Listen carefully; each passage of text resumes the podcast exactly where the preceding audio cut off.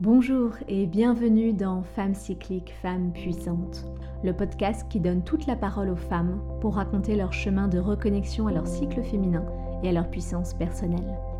Un véritable cercle de femmes bienveillants et inclusifs où chaque histoire intime vient guérir le collectif. Je suis Sophie Stella, votre hôtesse dans ce voyage à la découverte de ces femmes inspirantes. Serez-vous la prochaine? Je maternais le bébé qui, prenait vie en moi et que je portais, mais je maternais aussi ce féminin que je venais juste de rencontrer. En fait, c'était un peu le début d'une nouvelle histoire d'amour avec mon féminin et moi. Et, euh, comme c'était euh, comme j'étais dans la grossesse, j'étais beaucoup aussi dans le OK, c'est le, c'est le meilleur moment pour commencer à aller guérir. Le parcours de grâce est un si beau voyage à écouter. Grace Poncelay est doula, professeure de yoga pré- et postnatal et facilitatrice de cercles de femmes avec une grande touche de créativité. Issue d'une famille vietnamienne, elle grandit en banlieue parisienne, puis entame un parcours professionnel dans la banque d'investissement à Paris. Elle vit désormais dans les Pyrénées, une région dont elle est tombée amoureuse et où elle s'épanouit comme jeune maman, et demeure aussi cette cheminante, en quête permanente de guérison individuelle et collective, avec une attention particulière au passage de la naissance. Elle évoque le non-sujet du cycle dans la vie d'une jeune femme dû au tabou autour des règles et de la contraception hormonale, sa précédente vision biaisée du féminin, l'influence de sa famille sur son parcours, sa découverte du cycle qui agit comme une thérapie, mais aussi son shift au sujet de la maternité et ce que cela a révélé dans sa vie. Nous découvrons la mère de notre roue du féminin estival, une mère au service des autres mères, une mère veilleuse,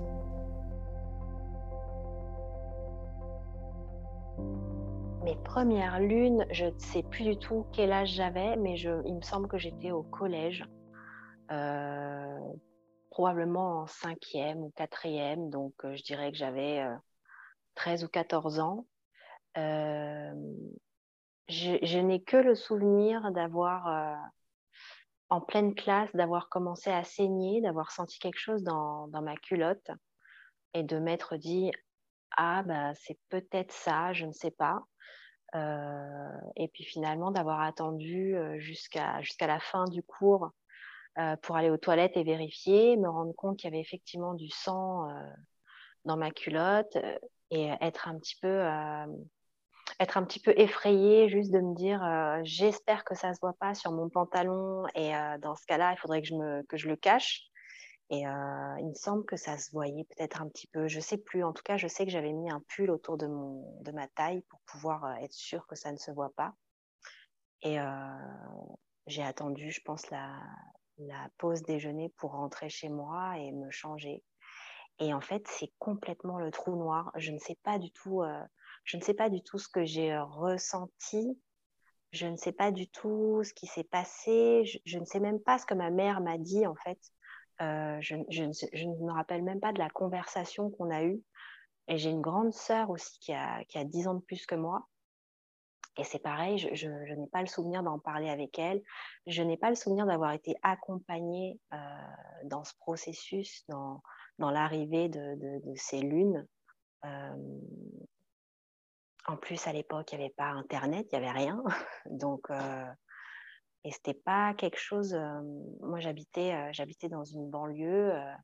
Euh, c'était pas quelque chose dont on parlait avec avec les copines, quoi. Donc en fait, j'ai eu aucun. Voilà, j'ai eu aucun apprentissage. Je me rappelle juste peut-être d'un bouquin que ma grande sœur elle avait sur la gynécologie ou quelque chose comme ça. et voilà, j'ai dû rechercher dedans l'onglet ou en tout cas le chapitre qui parlait des, menstruations. Et c'est comme ça que je me suis un peu renseignée, mais sinon absolument rien par rapport à, ma famille, aux femmes qui m'entouraient. Et euh, voilà, c'est juste passé quasiment complètement inaperçu. Bah, j'ai dû le dire forcément à ma mère, hein, parce qu'après, euh, évidemment, à cet âge-là, je ne pouvais pas m'acheter moi-même mes protections hygiéniques. Donc, euh, c'est sûr que je lui ai dit, mais je sais pas, je ne sais plus ce qu'elle m'a répondu. Est-ce qu'elle m'a dit que c'était super? Est-ce que je pense pas qu'elle, je crois pas me souvenir que c'était un événement traumatique, mais plus quelque chose qui est passé absolument inaperçu dans ma vie. Et juste, voilà, tu as 13 ans, tu as tes règles, c'est normal, la vie continue, on ne s'attarde pas dessus, quoi. C'est tout.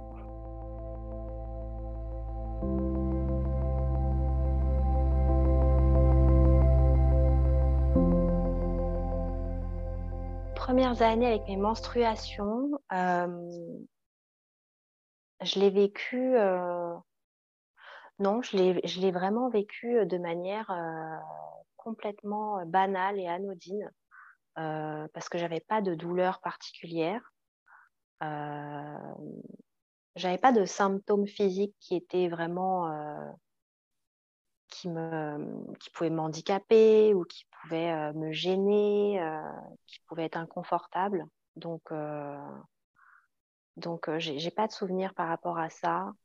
Euh, j'avais pas une fierté non plus, en revanche, d'avoir mes règles. Je, me suis jamais dit. Euh, pour moi, ça n'a jamais été un passage. Je me suis jamais dit ah ça y est, t'es une femme. Euh. En fait, il y avait une espèce de flou artistique autour de autour de ça et, et, je me rends compte en fait que c'était assez tabou quoi. Enfin, c'était vraiment assez tabou donc et pourtant j'ai vécu, euh, vécu avec ma mère et ma sœur. On a, on a vécu trois femmes à la maison. Euh, ça aurait pu ne pas être quelque chose de, tabou, euh, d'autant plus d'autant plus que ma mère était quand même une femme assez, assez ouverte d'esprit. mais j'imagine que comme elle, on lui lui a pas transmis ça. Elle a, elle a pas su le transmettre non plus à son tour. Et Oh non, j'ai même pas, j'ai même pas le souvenir d'en parler avec des copines. Euh, mais en revanche, j'ai plus un souvenir, au contraire, de euh, il faut pas en parler, c'est un peu la honte et euh, il faut pas que les garçons sachent. Euh, il y avait un peu ce, il y avait un peu cette espèce d'omerta autour de, autour du, sang, des règles, quoi. Euh, surtout, faut pas que ça se voit. Surtout, il faut pas qu'on sache quand tu as tes règles. Si tu as tes règles, tu n'en parles pas parce que il faudrait pas que les garçons le sachent. Et je sais pas pourquoi en fait. Pourquoi il faudrait pas que les garçons le sachent Mais je, je savais qu'il fallait pas que les garçons le sachent. Je saurais pas dire pour quelle raison. Euh, mais, euh, mais voilà. Je ne sais pas du tout si ça vient du fait aussi que j'ai été dans un collège où il y avait énormément de musulmans. Peut-être que ça joue, hein, je ne dis pas ça du tout dans, un sens, pas du tout pour faire une polémique ou quoi que ce soit, mais je me dis que peut-être dans les cultures, ça peut jouer aussi, et aussi dans la culture asiatique, je pense, moi je suis d'origine asiatique, et je pense que dans notre culture, c'est pas quelque chose dont on parle, quoi. Tous ces sujets-là, ce sont des sujets qui sont un peu tabous. Euh, je me rends compte aussi, ma meilleure amie d'origine africaine, jamais elle a parlé de ça dans sa famille. Donc euh, voilà, je, venais d'un collège où il y avait beaucoup de mixité culturelle, mais des origines euh, dans des familles où, ce sujet-là est tabou, ou en tout cas la, transformation d'une jeune fille en femme, c'est quelque chose de tabou, quoi. C'est quelque chose qu'on doit cacher. donc voilà, et j'ai pas j'ai pas vraiment de souvenir de mes premières menstruations en ce sens-là. Et après, j'ai eu la chance de pas avoir d'inconfort et de désagréments physiques. Donc, euh, donc euh, pas, pas vraiment de, de, souvenirs marquants par rapport à cette période. En grandissant, le, fait d'être réglée, euh, encore une fois, dans la continuité de ce que j'ai vécu en étant adolescente, ça m'a pas, je pense que c'est resté ancré en moi euh, le fait que ce soit un, non-sujet, euh, mais juste euh, quelque chose qui arrive dans la vie d'une femme, c'est comme ça, et puis on n'en parle pas, et, puis, et puis ça arrive tous les mois, et puis tu gardes ça pour toi, et il n'y a aucune raison en fait de, d'aller partager ou même d'aller se renseigner sur le sujet, c'est, vraiment un non-sujet quoi. en revanche, par rapport à la contraception, j'ai pris une contraception euh, assez jeune, à 17 ans. J'ai commencé à prendre une contraception euh, pour la simple et bonne raison que euh, je suis tombée enceinte, en fait. Je suis tombée enceinte. Et du coup, juste après ça, voilà, ça a été contraception c'était, obligé que je prenne la contraception, je veux dire de moi-même. Hein. C'est pas personne ne m'a c'est pas ma mère qui m'a dit de moi-même. Je me suis dit, ah mon Dieu, c'est pas possible. Je peux pas. Il faut pas que ça me. Il faut pas que ça se reproduise. Je vais prendre une contraception. Et donc, bah, à l'époque, je suis allée au planning familial et on m'a prescrit la, la Diane 35, qui est une pilule qui a fait beaucoup, beaucoup de polémiques. et voilà, on m'a prescrit ça parce que j'avais des problèmes d'acné aussi en même temps. Donc, donc c'était, c'était un peu le combo gagnant pour moi à l'époque. Donc, sans trop réfléchir, je, l'ai prise et puis, et puis, et puis c'était super. Et, voilà. Et je pense que ça a aidé à, bah ça, c'est sûr, ça a aidé en fait à, rendre mes cycles très réguliers puisque c'était des, c'était des cycles hormonaux de pilules et pas des cycles naturels. Mais il me semble qu'avant que je prenne la pilule, mes cycles étaient effectivement pas du tout réguliers mais genre, ça pouvait aller de, je sais pas, 25-28 jours à 38-40 jours, quoi. Donc, j'étais pas, j'étais vraiment pas réglée de manière régulière. mais après ça, la pilule, la pilule m'a, la pilule m'a permis de, bah, finalement, de rendre ce sujet encore plus un non-sujet, c'est-à-dire de ne plus du tout y penser et être réglé, prendre la pilule tout le temps sans réfléchir et puis voilà quoi.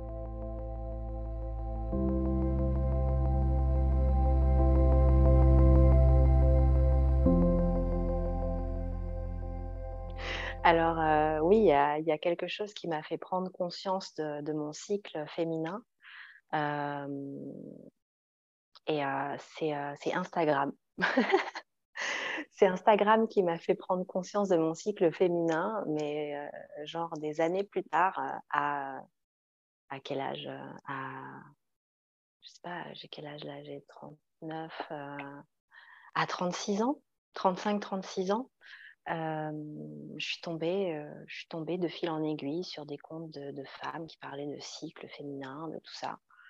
Et c'est là que j'ai commencé à, c'est là que j'ai commencé à, m'éveiller un peu sur le sujet, quoi, à, me, à me rendre compte que, ok, déjà juste à me rendre compte que, ok, c'est pas un sujet tabou, ok, ça peut être autre chose d'avoir ces règles que juste être un truc euh, super pénible euh, qui, est, euh, qui se vit de manière très personnelle et qui a en fait juste zéro intérêt à part de saigner et d'être chiant. C'était un peu ma vision de, un peu ma vision de, des cycles.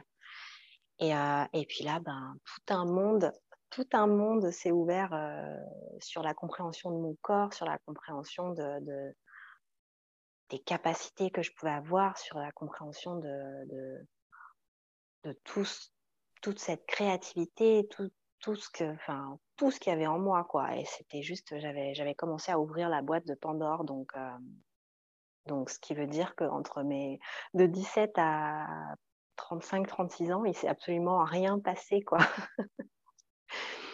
Euh, mais euh, ça a été, ça a été vraiment une révélation. Ça a été, euh, ça a été pour moi euh, la prise de conscience de, la souveraineté et de la puissance de mon statut de femme. Et ça, c'était juste, euh, juste dingue parce que c'était aussi, c'était aussi les premières fois, c'était les prémices de mon acceptation en tant que femme, en tant que genre, euh, féminin. Euh, et, ça, c'était, euh, ça a été, ça a été aussi super émouvant pour moi, parce que, parce qu'en fait, toute mon enfance, toute mon adolescence, j'ai beaucoup rejeté ce côté féminin. je, c'est pas que je voulais pas être une femme ou que je voulais être un homme, mais pour moi, la femme, c'était c'était un personnage soumis, c'est un personnage qui, qui n'a pas de force, qui est très faible. et puis, et puis j'ai grandi en banlieue aussi, donc la femme, tout le côté féminin, c'est un peu être une pute, quoi. donc je me rappelle, moi, à l'adolescence, j'assumais pas du tout, j'assumais pas du tout d'être une femme. je m'habillais en jogging. il fallait surtout pas que je montre aucun de mes atouts féminins. Il fallait que je cache mon corps. si je mettais une jupe, j'avais peur qu'on me, qu'on me traite de, salope ou de pute. parce que c'est ce qui se passait en fait au collège et au lycée. Donc, donc en fait, ça m'a complètement renfermée en tout cas, ça m'a complètement fait renier ce côté euh, femme, ce côté féminin. Et quand je, l'ai réapprivoisé euh, presque, presque 20 ans plus tard, ça a été tellement bon en fait de se dire, euh, de, enfin se dire, ok, tu es une femme, tu es dans un corps de femme et c'est ok et en fait tu es dans ta pleine puissance et et t'as pas à te cacher et juste et juste libère-toi quoi. Ça a été juste ouais, bah, en le disant, je me dis que ça a été quelque part une, sorte de renaissance aussi, quoi. Et, d'arrêter de lutter de, contre. Euh, d'arrêter de lutter pour, euh, pour ne plus être une femme, mais pour ressembler à un homme, pour, euh, pour se faire accepter partout, quoi. Et, et, ça, et, ça, ça, continue, en fait, dans mon âge adulte parce que, parce que j'ai travaillé pendant presque dix ans dans le dans le milieu du, du, trading, dans la, dans la banque d'investissement, et, et c'était un milieu très masculin. Je travaillais quasiment qu'avec des hommes dans mes, dans mes, dans mes premières années, et que des hommes, et puis un milieu où, voilà, assez misogyne, on fait beaucoup, de, beaucoup de blagues là sur les femmes. Et en fait, pour m'intégrer, je finissais par parler comme un homme, par être comme un homme. et, et c'était comme ça que je pouvais me, que je pouvais être reconnue et que je, pouvais être quelqu'un, quoi. Et, euh, et, surtout faire le plus de blagues misogynes possible. Et j'étais devenue cette personne, et, j'étais devenue cette personne méprisante des femmes, et j'étais devenue cette personne un peu presque euh, en compétition avec les femmes. Euh, et voilà, enfin, voilà, ce qui fait que j'ai passé tout ce temps à être complètement déconnectée de, mon corps et, de ce que je suis vraiment, quoi. Euh, de, le, le, rejeter, de le, renier complètement. Donc, euh, donc oui, euh, ça, a été, ça, a été vraiment, ça a été vraiment marquant quand, quand j'ai commencé à m'intéresser à, mon cycle. L'impact que ça a eu sur moi, du, fait que je me reconnecte à mes cycles, ça a été un impact très personnel. Vraiment, euh, juste, déjà de, juste déjà de reprendre possession de ce corps, d'apprendre à l'aimer, euh, d'apprendre à, à m'affirmer en fait. Ça a été, ça a été, euh, ça a été un peu comme une thérapie de développement personnel, quoi, cette reconnexion au cycle. Euh, cette reconnexion au cycle et, et, par conséquent cette reconnexion à, mon féminin. Après, ça n'a ça, n'a pas eu d'impact euh, sur le plan professionnel, en tout cas pas dans l'immédiat, parce qu'à ce moment-là, en fait, j'avais déjà quitté mon ancien, mon ancien travail. Euh, j'avais, j'avais quitté, j'avais quitté ma ville, j'avais quitté mon pays. Donc en fait, j'étais, j'étais, je ne sais pas si. Alors, l'univers, peut-être parfois, fait bien les choses et, euh, et m'a reconnecté à, à, tout ça alors que j'étais déjà dans une nouvelle bulle, dans, un terrain nouveau où j'avais toute la possibilité de créer ce que je souhaitais sans être attachée à, tout mon passé, à, toutes ces injonctions qui pouvaient encore me retenir. Donc, ça n'a pas trop eu d'impact sur ça. Euh, sur mon couple, ça a eu, un impact ça a eu un, impact parce que ça, ça a beaucoup changé euh, la vision de ma sexualité. Euh, donc en fait, euh, ça m'a juste permis, si tu veux, d'être beaucoup plus à l'écoute de mon corps, de mes envies, de mes vraies envies, pas de, choses que je m'imaginais qu'il fallait que, je fasse ou de, des choses que je m'imaginais qui, qui devaient me faire plaisir ou je ne sais quoi, mais vraiment d'être à l'écoute de moi, de mes propres besoins de mes propres envies et, et, juste, de les, juste de les faire sortir de manière très naturelle.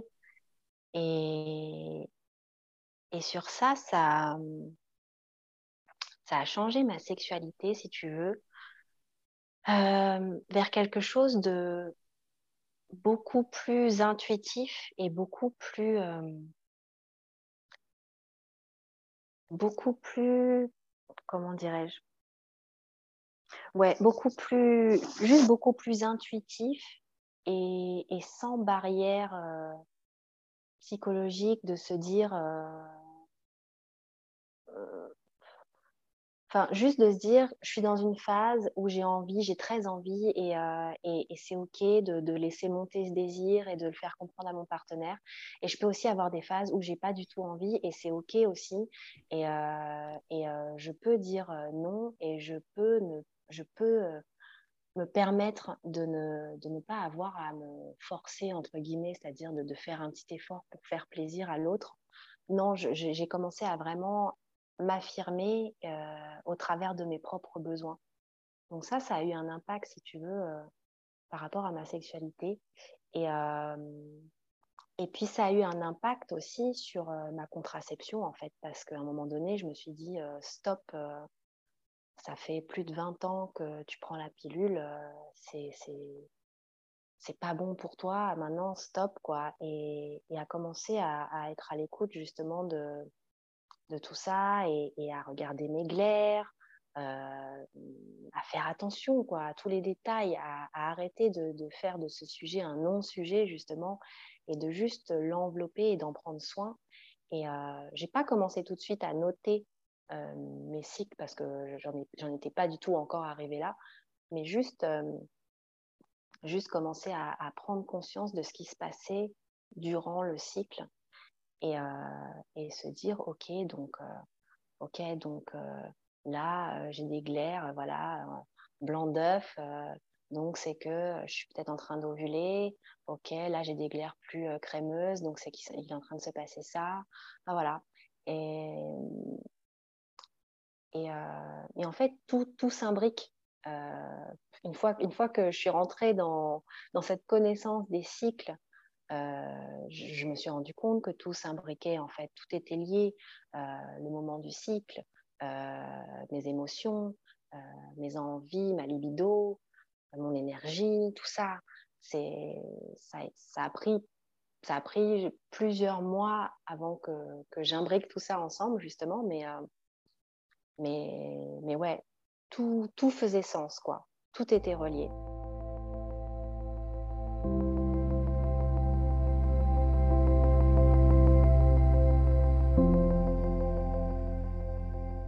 La transformation, elle est venue à moi. Euh, j'ai grandi, euh, j'ai grandi avec des parents immigrés euh, qui, qui sont arrivés après la guerre. Donc, ma famille est d'origine vietnamienne.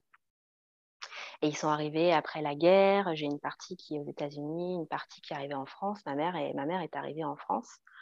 donc voilà, avec très peu de bagages très peu de bagages scolaires, pas, quasiment pas de diplôme, rien. Donc, euh, ils, se sont, ils se sont tous fait un peu à la force de, à la sueur de leur front, quoi. Donc, euh, euh, c'est très cliché et très bateau, mais ma mère, comme beaucoup de, de, personnes asiatiques, je pense, immigrées, il fallait que je sois banquière, avocate, euh, médecin. Enfin voilà, il fallait que j'ai un boulot qui, qui, rapporte de l'argent, qui soit stable et, euh, et, qui fasse la fierté de la famille. Quoi. Euh, voilà, donc si tu veux, elle m'a inculqué, elle m'a transmis toute ma vie la peur de finir sous un pont. elle et mon père. Elle et mon père qui étaient, qui étaient séparés déjà à ma naissance. Et euh, mon père, en revanche, qui s'est, euh, qui s'est fait de lui-même, qui, qui, est, qui est devenu euh, médecin chirurgien, voilà, qui, qui, s'est fait tout seul. Et ma mère, en revanche, qui, elle, était coiffeuse et chanteuse. qui a eu une grande carrière de chanteuse, mais qui a dû un peu arrêter pour, pour, pour ses enfants. Donc, a été coiffeuse, chanteuse. Et, et si tu veux, les deux, ils n'ont pas arrêté de, me dire il faut que tu fasses des hautes études, de grandes études, il faut que, voilà, il faut que, faut que tu fasses ci, il faut que tu fasses ça. Ma carrière, ma carrière était déjà toute tracée, si tu veux. Et tout ça avec un fond de, de peur. Et mon père n'arrêtait pas de me dire euh, mais euh, il faut que tu fasses de, grandes études parce que tu vas finir euh, caissière chez Monoprix et tu vas finir sous un pont et regarde ta mère, elle n'arrive pas à joindre les deux bouts, elle n'a jamais d'argent, voilà. Et donc j'ai grandi avec ça et avec la peur de manquer d'argent, la peur de vraiment de se dire ok si je gagne pas, je ne sais pas combien, mais si je gagne pas énormément d'argent, je vais forcément finir SDF. Euh, et, voilà. Et du coup, euh, ben, en grandissant, j'étais, euh, je voulais absolument faire, je voulais absolument travailler dans la com, je crois, où je voulais être attachée de presse, je sais plus. quand j'avais genre 17 ans, 17-18 ans, je voulais être attachée de presse ou travailler dans la com. Et mon père m'a dit non, mais il est hors de question, tu, c'est pas, c'est pas un métier. Tu, tu, vas faire une école de commerce et puis, et puis voilà. Et donc, euh, j'ai atterri dans une école de commerce euh, et puis j'ai atterri dans une euh, j'ai atterri dans une espèce de boîte à, master et j'ai pris une option finance alors que j'ai toujours été mais absolument nulle en, maths. ça a toujours été mon point faible et, et puis bah, j'ai fini, en, fini en finance. Et, mes parents étaient très contents, très fiers. Et puis voilà, j'ai travaillé en banque d'investissement et, et, je gagnais bien ma vie et tout le monde était très content. Et puis bah, moi aussi, je me complaisais dans ce truc-là où je me disais, bon, ce que je fais, c'est absolument nul, mais j'ai de l'argent, j'ai plein de congés payés, je peux me payer ce que je veux. je peux donner un peu d'argent à ma mère tous les mois, je pars en voyage quand je veux, je peux dépenser tout ce que je veux sans, sans regarder ma carte. Bon, bah voilà quoi. Tout est fait, tout est coché. Et puis en fait, au fil des années, euh, je me rends compte que je suis complètement déprimée, que ça me, que c'est juste, je déteste les gens avec qui je travaille. Euh, pas mes collègues directs parce que eux, ça m'a sauvé, mais le milieu dans lequel je travaillais avec tous ces traders imbus de leur propre personne, de leur voiture et, tout ça, et des millions que je traitais chaque jour qui voulaient rien dire du tout. Et, euh, et en fait, je finis en burn-out et je finis en burn-out, mais euh, je suis incapable de, de, me dire, euh, de me dire, je vais sortir de là parce qu'en fait, je ne sais pas ce que je veux faire et j'ai peur de finir SDF, quoi. donc, euh, donc voilà, je reste, je reste là-dedans, coûte que coûte. Et puis en fait, ce qui a, ce qui a, ce qui a pris le, ce qui a fait le déclic, c'est que ma mère est tombée gravement malade. Euh, vraiment gravement malade. Et euh, pendant quatre ans, euh, pendant quatre ans, je me suis occupée d'elle et ça a été très très dur. Et puis, et puis elle est décédée. Et en fait, c'est ça qui a fait le déclic, quoi. Elle est décédée et, et à ce moment-là, mon, mon, mon, mari me dit, écoute, c'est le moment, on, on, quitte Paris, quoi. On quitte Paris. Euh, on change de vie, euh, voilà. Et effectivement, moi, je, restais beaucoup pour ma mère euh, parce que je, ne voulais pas l'abandonner, quoi. Et, en fait, sa, mort à elle, ça a été une vraie renaissance pour moi. Ça a été, ça a été un, un soulagement dans le sens où je m'étais occupée d'une personne gravement malade pendant quatre ans et que c'était vraiment l'enfer. Euh, en plus de prendre cette place de mère euh, avec ta propre mère, c'était pour moi, c'était vraiment trop dur à, vivre. Euh, donc, donc voilà, ça, ça, a été vraiment le déclenchement de la transformation, le début de la transformation et le début de la libération. Et un peu, un peu pour moi, cette page blanche qui s'ouvrait et qui me disait, OK, ta mère, elle est plus là. Elle est plus là pour te, pour te faire peur ou pour te, pour te dire ce qui est bon pour toi, ce qui n'est pas bon pour toi. Tu n'as plus besoin de sa validation. Euh, ton père, bon, il est toujours là, mais il t'a jamais élevé, il n'a jamais été présent, donc lui, c'est un peu un non-sujet. Maintenant, tu fais un peu ce que tu as envie de faire, quoi. Et, et, et ce truc aussi du, deuil, euh, pour moi, c'est ça. Je suis restée un peu sous choc en me disant, euh, punaise, en fait, du jour au lendemain, tout peut arriver, quoi. La vie, elle est trop courte et vraiment, ça c'est devenu mon leitmotiv de la vie, elle est trop courte. plus jamais je ne me forcerai à faire quelque chose que je n'ai pas envie de faire. Plus jamais, c'est fini. Et voilà. Et, de là, j'ai commencé, commencé ma lente transformation. Mais je ne savais pas du tout où j'allais, je savais pas du tout. je savais juste que je quittais quelque chose et que ça me libérait d'un poids énorme.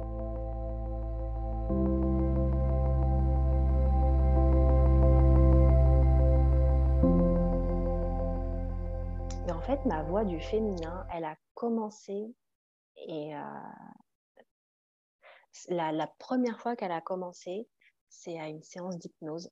Euh, c'était même un peu avant que, ma mère euh, décède, mais j'étais justement au bout du rouleau avec, avec ce travail qui j'aimais pas et, et ma mère qui était malade, tout ça. Et j'étais vraiment, j'étais déprimée, je, ne savais plus quoi faire. Et et j'ai un ami qui me parle, qui me dit, j'ai un pote euh, qui fait de l'hypnose. Écoute, euh, moi j'ai essayé et c'est pas mal. Et pourtant je suis super cartésien, donc euh, donc si tu as envie, vas-y. Et je me dis bon, de toute façon j'ai rien à perdre, donc je vais aller voir cet hypnotiseur. Et donc j'y vais en vraiment en, étant complètement à la fois très ouverte et, et en m'attendant absolument à rien. Et donc cet hypnotiseur me dit euh, Ok, euh, on va faire trois séances et on va aller à la rencontre de ton enfant intérieur, de ton féminin et de ton masculin. Et donc, c'est vraiment à la, séance avec mon féminin que je suis euh, vraiment, pour la première fois, entrée en contact avec, avec ce féminin. Et c'était c'était juste beau, quoi. J'ai visualisé des choses incroyables. J'ai visualisé cette, cette femme-là qui, était qui était en moi, qui n'était pas moi, mais que je la, la visualisais pas comme quelqu'un qui me ressemblait, mais c'était une femme, quoi. Et pour moi, c'était une déesse. Et, euh, et, voilà, elle était absolument, euh, elle était absolument incroyable, d'une beauté euh, et d'une beauté à la fois une puissance aussi. Et donc, c'est la première fois que je suis rentrée en contact avec, avec ça. Mais après, euh, bon, je suis rentrée dans ma vie parisienne. Euh, ça m'avait fait beaucoup de bien et tout, mais je n'ai pas cherché beaucoup plus à, creuser ou quoi.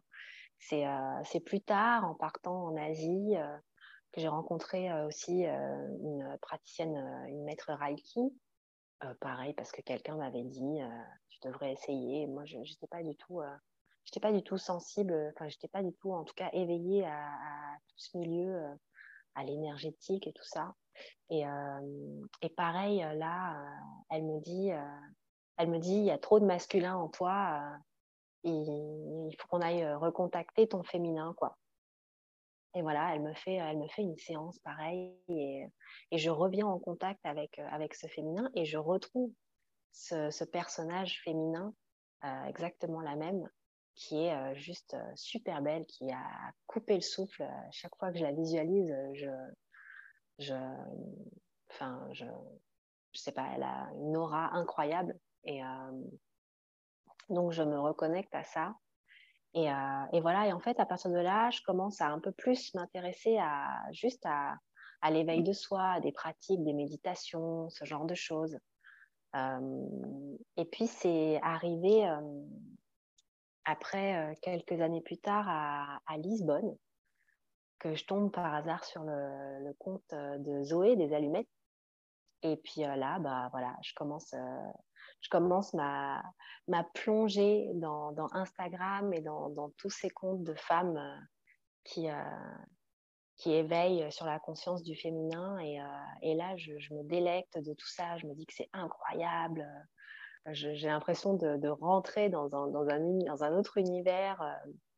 Et, euh, et, je trouve ça trop beau et, je commence à faire des cercles de femmes, euh, mes premiers cercles de femmes. Et, euh, voilà. Et du coup, ce qui fait que je me connecte à d'autres femmes qui sont sur ce cheminement aussi. Et donc, c'est là que je peux commencer aussi à avoir des discussions un peu plus longues, à avoir des partages avec ces femmes-là, à découvrir la sororité.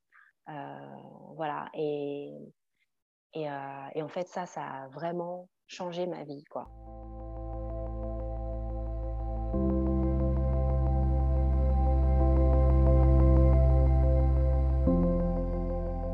Quand je suis tombée enceinte, c'était pendant le, c'était un peu avant le confinement que je suis, euh, je suis tombée enceinte.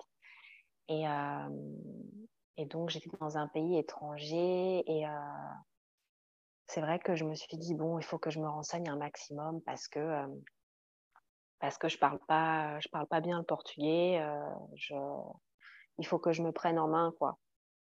Et j'ai commencé à découvrir l'univers de, de l'accouchement physiologique, des doulas, tout ça. qui est d'ailleurs très lié aussi hein, à, tout l'univers de, du féminin sacré, euh, des cercles, voilà, tout, euh, tout est relié.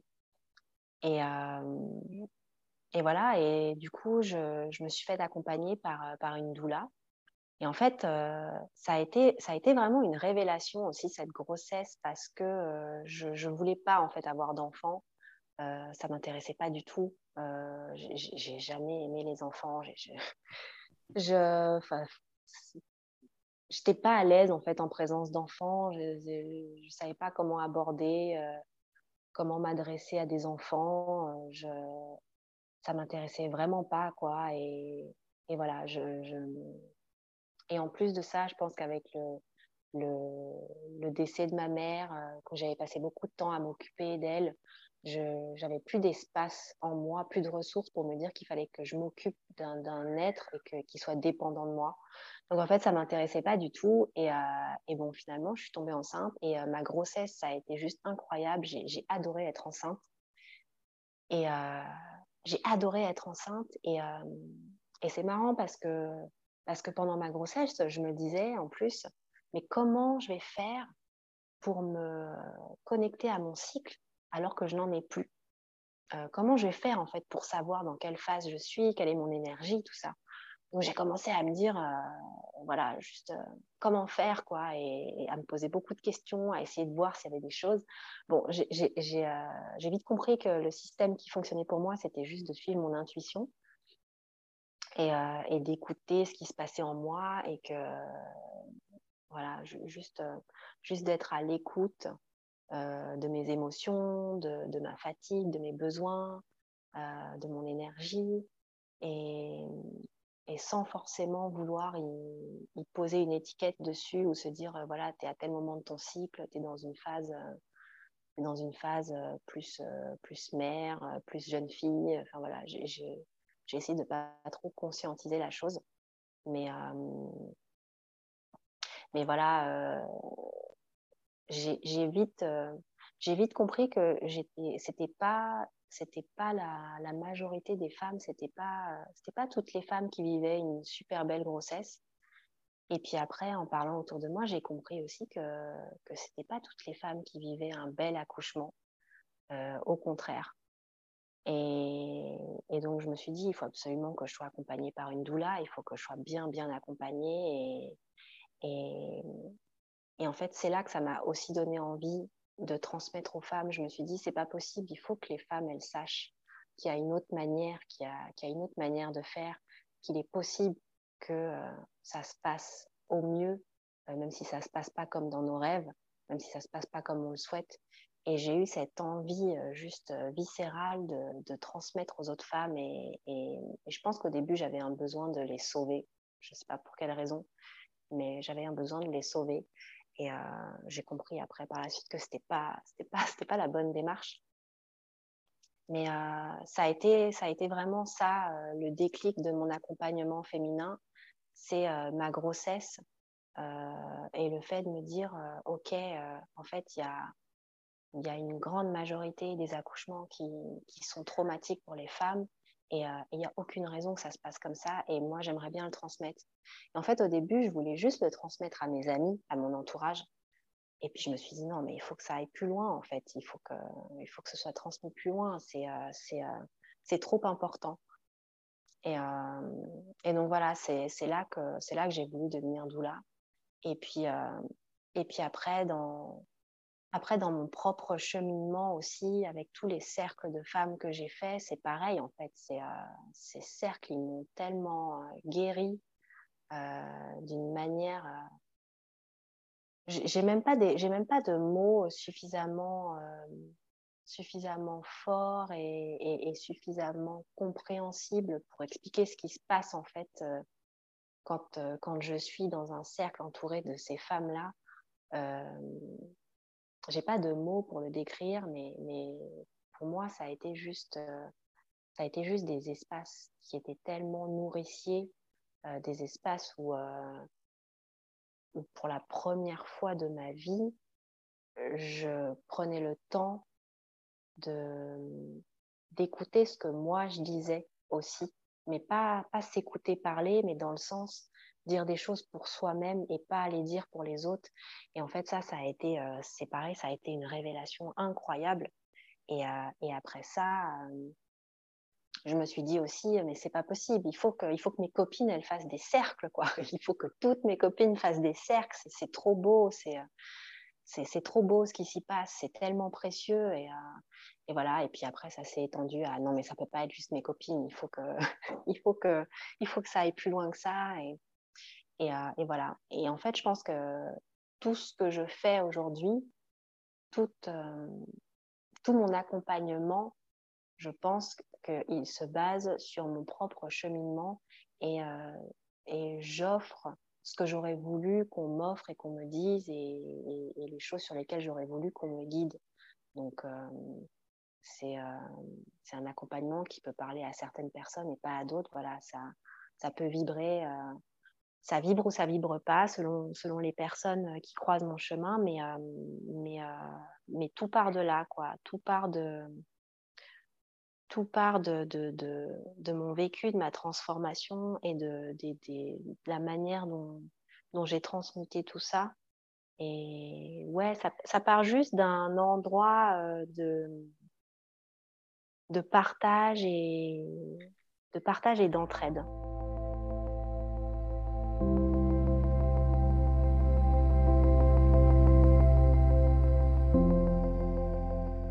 Ma grossesse, elle est venue euh, conforter, euh, conforter mon côté féminin, où justement j'étais dans, ben, dans toute cette énergie de, de materner. Donc, euh, je maternais le bébé qui, qui, prenait vie en moi et que je portais, mais je maternais aussi ce féminin que je venais juste de rencontrer. En fait, c'était un peu le début d'une nouvelle histoire d'amour avec mon féminin et moi.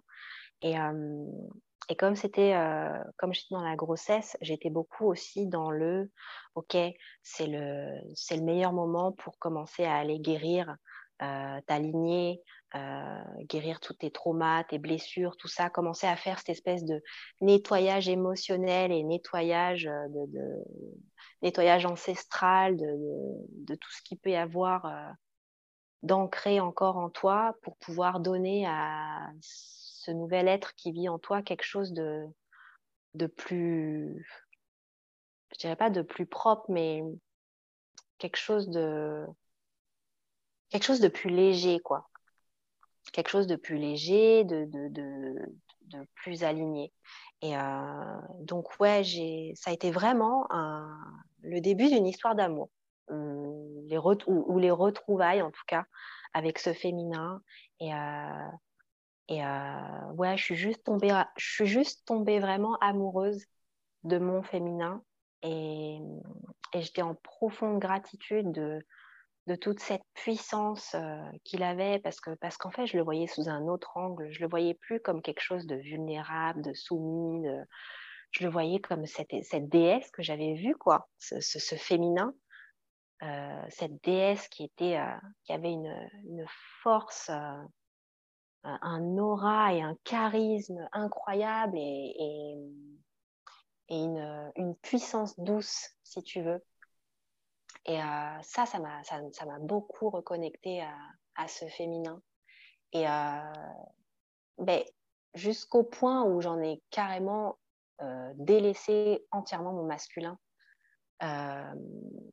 Et, et, moi aussi, j'ai un côté où quand je commence quelque chose ou quand je rencontre quelqu'un au début, j'y vais à fond, quoi. C'est, euh, j'y vais à fond, tête bêche, et, c'est la passion, et, vas-y, et je donne tout, et, euh, je bois toutes tes paroles, et, euh, et, j'en oublie même mes propres principes, et, puis je suis tellement à fond que je dis, ouais, évidemment, tout ça, c'est génial. Et après, il me faut, voilà, il, me faut, il me faut un temps qui arrive bien plus tard pour commencer à me dire, bon, ok, calme-toi, qu'est-ce qui résonne vraiment pour toi et qu'est-ce qui résonne pas et, commence à te faire ton, commence à te faire ton, ton débat intérieur, quoi.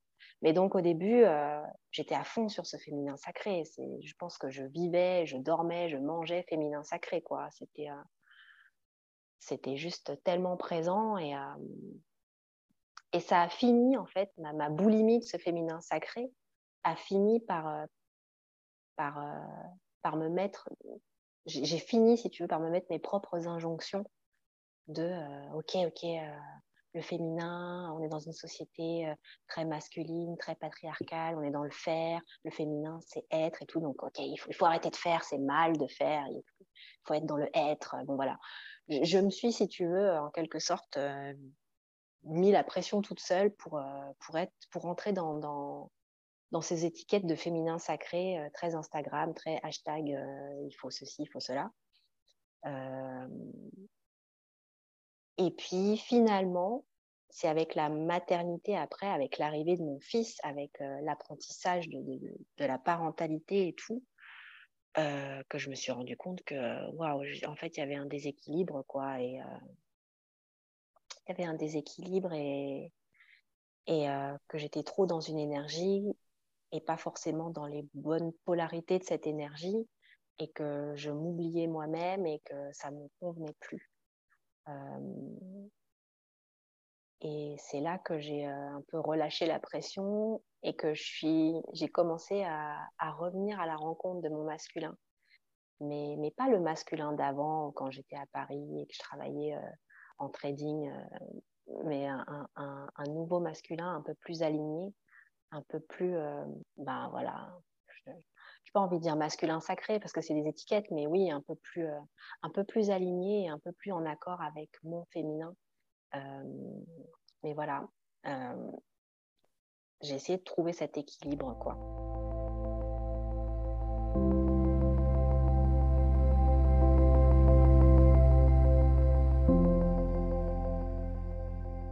relation avec ma déesse intérieure. Elle est à mon image, elle est, euh, elle est, moi, je suis dans le, je suis dans le tout, je suis dans le 100%, je suis dans le, je suis dans le, je donne tout et après je vois. Et c'est comme ça que je trouve mon équilibre, c'est comme ça que mon système de protection fonctionne.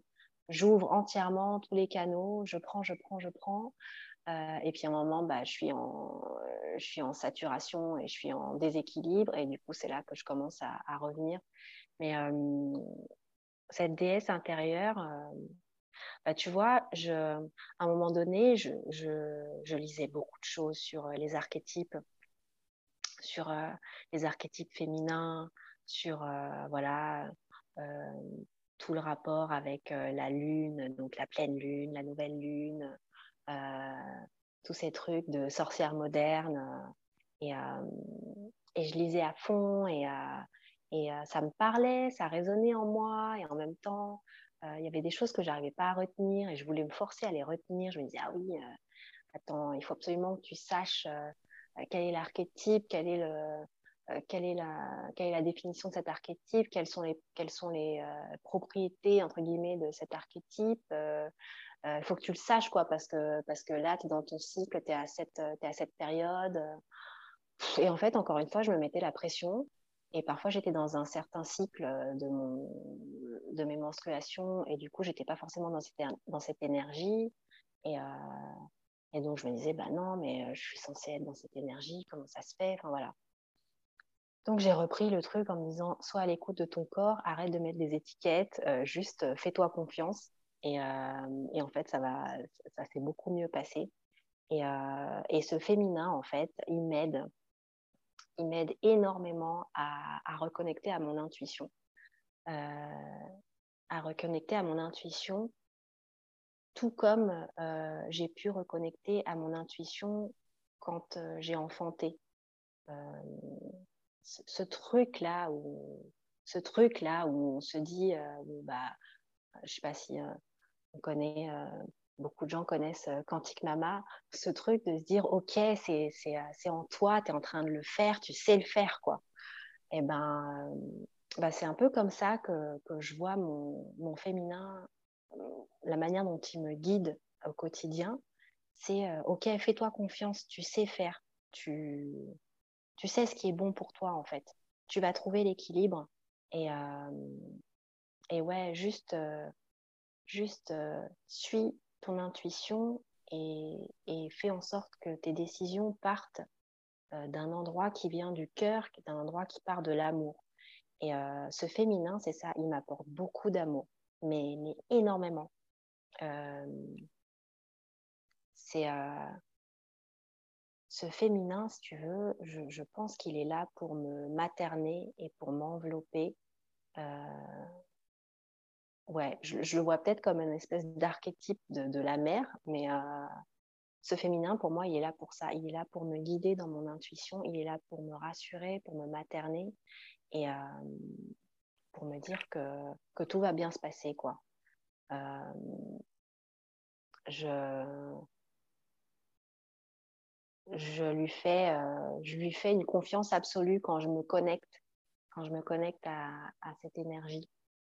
Je n'ai pas besoin de trop hum, conscientiser ou verbaliser des choses. Euh, c'est des choses que je ressens.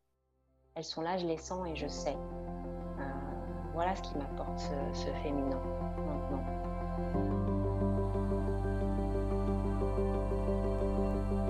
Un grand merci à Grace de partager son histoire avec une grande franchise qui fait du bien. Dans 15 jours, nous retrouvons une enchanteresse bien incarnée dans la saison estivale. Si tu aimes le podcast, n'hésite pas à le faire savoir en lui mettant plusieurs étoiles sur les sites de plateformes de streaming, mais aussi en en parlant autour de toi. Si tu as envie que j'interviewe une femme cyclique, une femme puissante, n'hésite pas à me transmettre son nom sur mon compte Instagram Sophie 3 underscore stellar. À très vite